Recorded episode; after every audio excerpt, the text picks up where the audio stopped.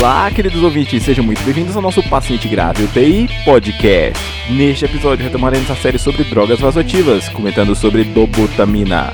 Já de antemão, não se esqueçam de curtir, compartilhar e acessar o nosso blog, blog.pacientegraveuti.com.br. Temos também um aviso para você, profissional da enfermagem que trabalha em São Paulo. Acesse o grupo Inova em através do convite colocado na descrição deste podcast.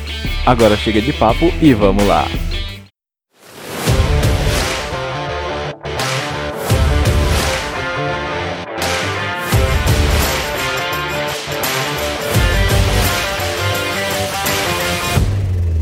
Inotrópicos são utilizados há vários anos, principalmente para o tratamento de disfunção multiorgânica que teria disfunção cardíaca, seja ela absoluta ou relativa, como causador ou apenas um contribuinte. Eu sei, peguei pesado logo na introdução, mas calma aí que esse conceito será constantemente retomado durante todo este episódio. Mas fique sabendo que se trata de um motivo básico do uso de inotrópicos.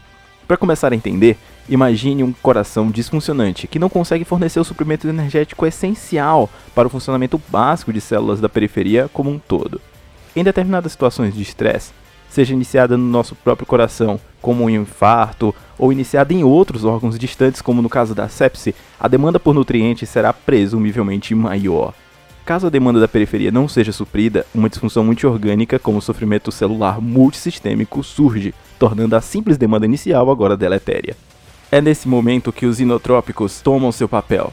Sabemos que forçar um coração já em sofrimento também é deletério para o próprio coração a longo prazo, mas nesse momento a saída menos ruim parece ser forçá-lo um pouco mais para um bem maior, que seria evitar a progressão ou até mesmo tentar reverter a disfunção multiorgânica em instalação. É por esse e outros motivos que utilizamos inotrópicos que são entendidos como drogas que aumentam a capacidade de uso de energia do coração a fim de aumentar o seu trabalho e, por conseguinte, aumentar a oferta de nutrientes para a periferia. Um dos inotrópicos mais utilizados atualmente é a dobutamina, apesar de termos várias outras drogas desse grupo como milrinona, levosimedan, dopamina e adrenalina. A dobutamina é um agente adrenérgico, mas com preferências de receptores diferentes da adrenalina e da dopamina, das quais já falamos em episódios passados desta série. Para mais detalhes, veja a descrição deste podcast. Para entender seus efeitos, devemos saber a preferência da droga sobre os receptores beta e alfa-adrenérgicos. A dobutamina geralmente vem em uma mistura racêmica de uma forma positiva e outra negativa, sendo que a forma positiva teria uma preferência de receptores beta, tanto beta 1 como beta 2, enquanto que a forma negativa teria uma preferência por receptores alfa. A dose segura de dobutamina vai de 2,5 a 20 microgramas por quilo minuto de peso. Reunindo as duas informações até o momento que acabamos de colocar, podemos imaginar vários possíveis efeitos para a dobutamina, porém os efeitos parecem variar dependendo da situação onde ela seria infundida. Descreveremos cada situação a seguir. Em voluntários presumivelmente sadios, poderia ocorrer inicialmente um aumento do débito cardíaco e da pressão arterial, justamente por conta do seu efeito beta-adrenérgico cardíaco, sendo que o alfa-agonismo e o beta-agonismo vascular parecem se anular, não tendo tanto efeito vascular a princípio. Em doses mais elevadas, poderia ocorrer um aumento da taquicardia, sendo que o aumento do débito cardíaco dependendo basicamente da taquicardia. Porém, fenômenos reflexos podem ocorrer na tentativa de frear o aumento da pressão arterial.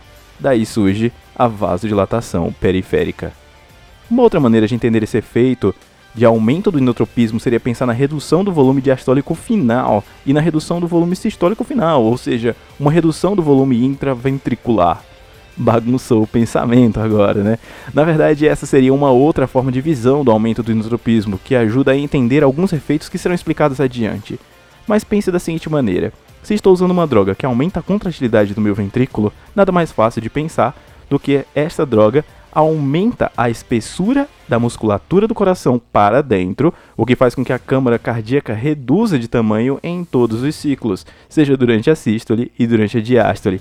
Assim fica mais fácil de entender que a dobutamina, portanto, reduz o volume diastólico e sistólico final, uma vez que menos sangue irá entrar, pelo fato de o ventrículo comportar menos, e além disso, mais sangue irá sair, pelo fato de o ventrículo ter mais capacidade de ejetar. Tudo isso é válido para voluntários presumivelmente sadios, como acabamos de dizer, mas e em caso de condições patológicas, como a dobutamina poderia se comportar? No caso do choque séptico, a dobutamina é indicada pelos guidelines como sendo uma medida para doentes com baixa perfusão. Mas espera aí, para entender melhor como a dopamina atua na sepse, deveremos entender melhor o comportamento do próprio choque séptico. Dê uma pausa agora, respire um pouco, porque lá vem fisiologia de novo.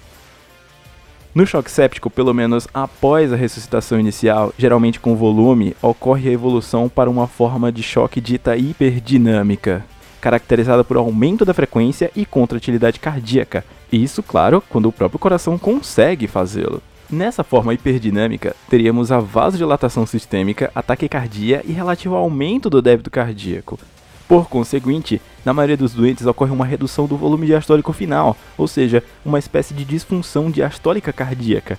Aqui cabe um parênteses, já temos a definição, por estudo, que os doentes que evoluem com uma disfunção diastólica cardíaca são os mais propensos a evoluir de uma maneira desfavorável na sepse. Reunindo todas essas informações, podemos perceber que a dobutamina pode ter efeitos até mesmo deletérios no choque séptico. Mas como assim?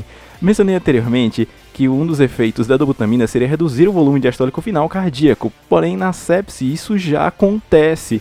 Além disso, ainda não temos a resposta de se aumentar o débito cardíaco na sepse teria algum benefício. O único estudo que sustenta o aumento de débito cardíaco na sepse foi o primeiro estudo sobre Early Go Therapy.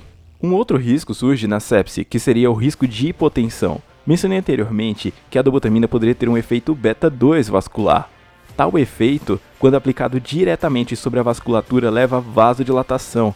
Como na sepse a vasodilatação já é uma realidade, aumentá-la pode levar a uma piora da hipotensão. Portanto, muito cuidado no uso de dobutamina na sepse. Já no choque cardiogênico, uma ideia contrária à corrente entra em jogo. Atualmente, consideramos os beta-bloqueadores as principais drogas para o tratamento de insuficiência cardíaca, uma vez que a redução da atividade deletéria do sistema nervoso simpático traria benefícios ao coração. Porém, novamente, entramos naquele conceito de bem maior, que por conta do choque, há início de sofrimento celular periférico por baixa perfusão, daí sairia menos ruim forçar ainda mais o coração com dobutamina na tentativa de melhorar a perfusão e salvar o doente. Cabe mencionar que existem várias variantes de choque cardiogênico conhecidas atualmente, sendo que o tratamento possui ligeira diferença entre cada um deles. A descrição a seguir trata-se de uma forma mais clássica de choque cardiogênico, a secundária é infarto agudo acometendo o ventrículo esquerdo. Nessa situação, com a perda de função tanto sistólica como diastólica do ventricular, ocorre redução do débito cardíaco. Como efeito reflexo, o organismo tenta compensar com o aumento da resistência vascular periférica, ou seja, principalmente por vasoconstricção. Com isso, ocorre redução da perfusão periférica, uma vez que o trabalho cardíaco já dificultado pela baixa capacidade de contração e relaxamento é ainda mais atrapalhado pela vasoconstricção, o que infere em uma pós-carga ventricular aumentada. Nessas condições, a dobutamina entraria como uma chave certeira sobre a macrohemodinâmica, na medida em que aumentaria a contratilidade cardíaca e aquele efeito beta 2 periférico reduziria a vasoconstricção, melhorando assim o débito cardíaco. Também recomendo cuidado em tal uso de dobutamina. Nunca se sabe como a hemodinâmica do paciente pode se comportar, podendo evoluir para hipotensão, sendo que assim haveria necessidade de adição de vasoconstrictores. Daí lembramos aquela clássica piora da hipotensão relacionada ao uso de dobutamina, principalmente em um coração bastante debilitado. A ideia aqui seria de que uma disfunção muito grave não permitiria o efeito inotrópico cardíaco adequado, mas unicamente o efeito vasodilatador, levando a uma hipotensão.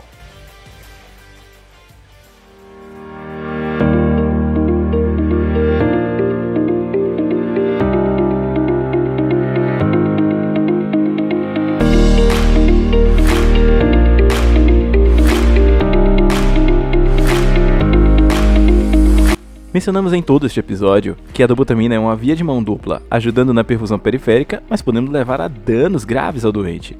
Diversos estudos, quando reunidos em uma meta-análise como apresentadas por Tacon et al. em 2012, demonstram que a dobutamina leva a uma melhora dos sintomas de insuficiência cardíaca nos pacientes. Porém, possui uma tendência a piora de desfecho, como a tendência a aumento de mortalidade, apesar de que tal fato não possui significância estatística. O fato de esses estudos serem metodologicamente questionáveis deixa realmente a dúvida quanto à segurança e eficácia do uso de dobutamina. Até o momento, o uso mais correto de dobutamina parece ser como uma medida temporária, servindo de ponte para alguma coisa. Dessa estratégia, então, a dobutamina seria utilizada pelo menor tempo possível, na tentativa de minimizar seus efeitos deletérios. O objetivo seria então de uma ponte para melhora, uma ponte para um dispositivo avançado como um balão intraórtico, ECMO e dispositivos ventriculares, e até mesmo como ponte para transplante. Até mesmo seu uso antes de dispositivos mencionados é questionável, sendo que alguns consideram o uso mais precoce de balão intraórtico, por exemplo. Isso pode ser até tema para outros podcasts. Na prática, observamos bastante que quanto mais tempo o doente passa com dobutamina, mais difícil é o seu desmame. Drogas agonistas geralmente levam a um efeito de down regulation, ou seja, uma redução na quantidade de receptores. Assim, à medida que o tempo passa, menos receptores beta-adrenérgicos cardíacos sobram, deixando o ventrículo cardíaco como dependente de dobutamina. Alguns autores chegam a admitir que o uso de dobutamina não deveria ultrapassar por mais de 3 dias em sua infusão contínua. Outros riscos atribuídos à dobutamina seria o aumento da incidência de arritmias cardíacas. Cerca de 5% dos doentes desenvolvem batimentos ventriculares prematuros. Pelo fato de a dobutamina aumentar a resposta ventricular, doentes com fibrilação atrial podem desenvolver fibrilação atrial com rápida resposta ventricular. Complicações como flebite no sítio de infusão também podem acontecer, apesar de não serem tão comuns. Agora, e quando o doente que necessita de dobutamina chega usando um beta-bloqueador? O que fazer? Suspender os beta-bloqueadores e iniciar dobutamina ou manter ambos? Analisando os resultados do estudo COMET, percebemos que houve um aumento de mortalidade nos doentes em que houve redução da dose ou suspensão dos beta-bloqueadores após a sua admissão hospitalar, comparado com aqueles que mantiveram seu uso na dose previamente prescrita. Porém, essa análise se baseia apenas nos doentes recebendo beta-bloqueadores previamente. Não temos estudos randomizados de uso concomitante de dobutamina e beta-bloqueadores, ficando então sem resposta a pergunta se realmente deveríamos manter os beta-bloqueadores ou retirá-los após o início de dobutamina. Mas parece uma estratégia bastante interessante, ainda mais se pensando em redução dos efeitos adversos atribuídos à dobutamina e da ideia de que a suspensão dos beta-bloqueadores aumenta a mortalidade nos doentes com disfunção cardíaca.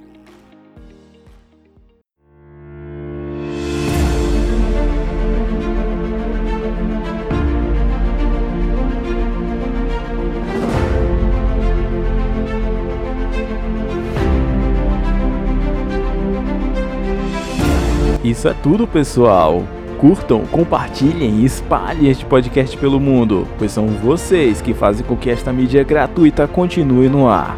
Não esqueçam de acessar o nosso blog, blog.pacientegraveUTI.com.br. Continuaremos oferecendo essa série sobre drogas vasoativas, então inscrevam-se em nossas mídias de podcast e não percam nenhum dos episódios. Meu nome é Ben Lincoln, médico intensivista, e até a próxima.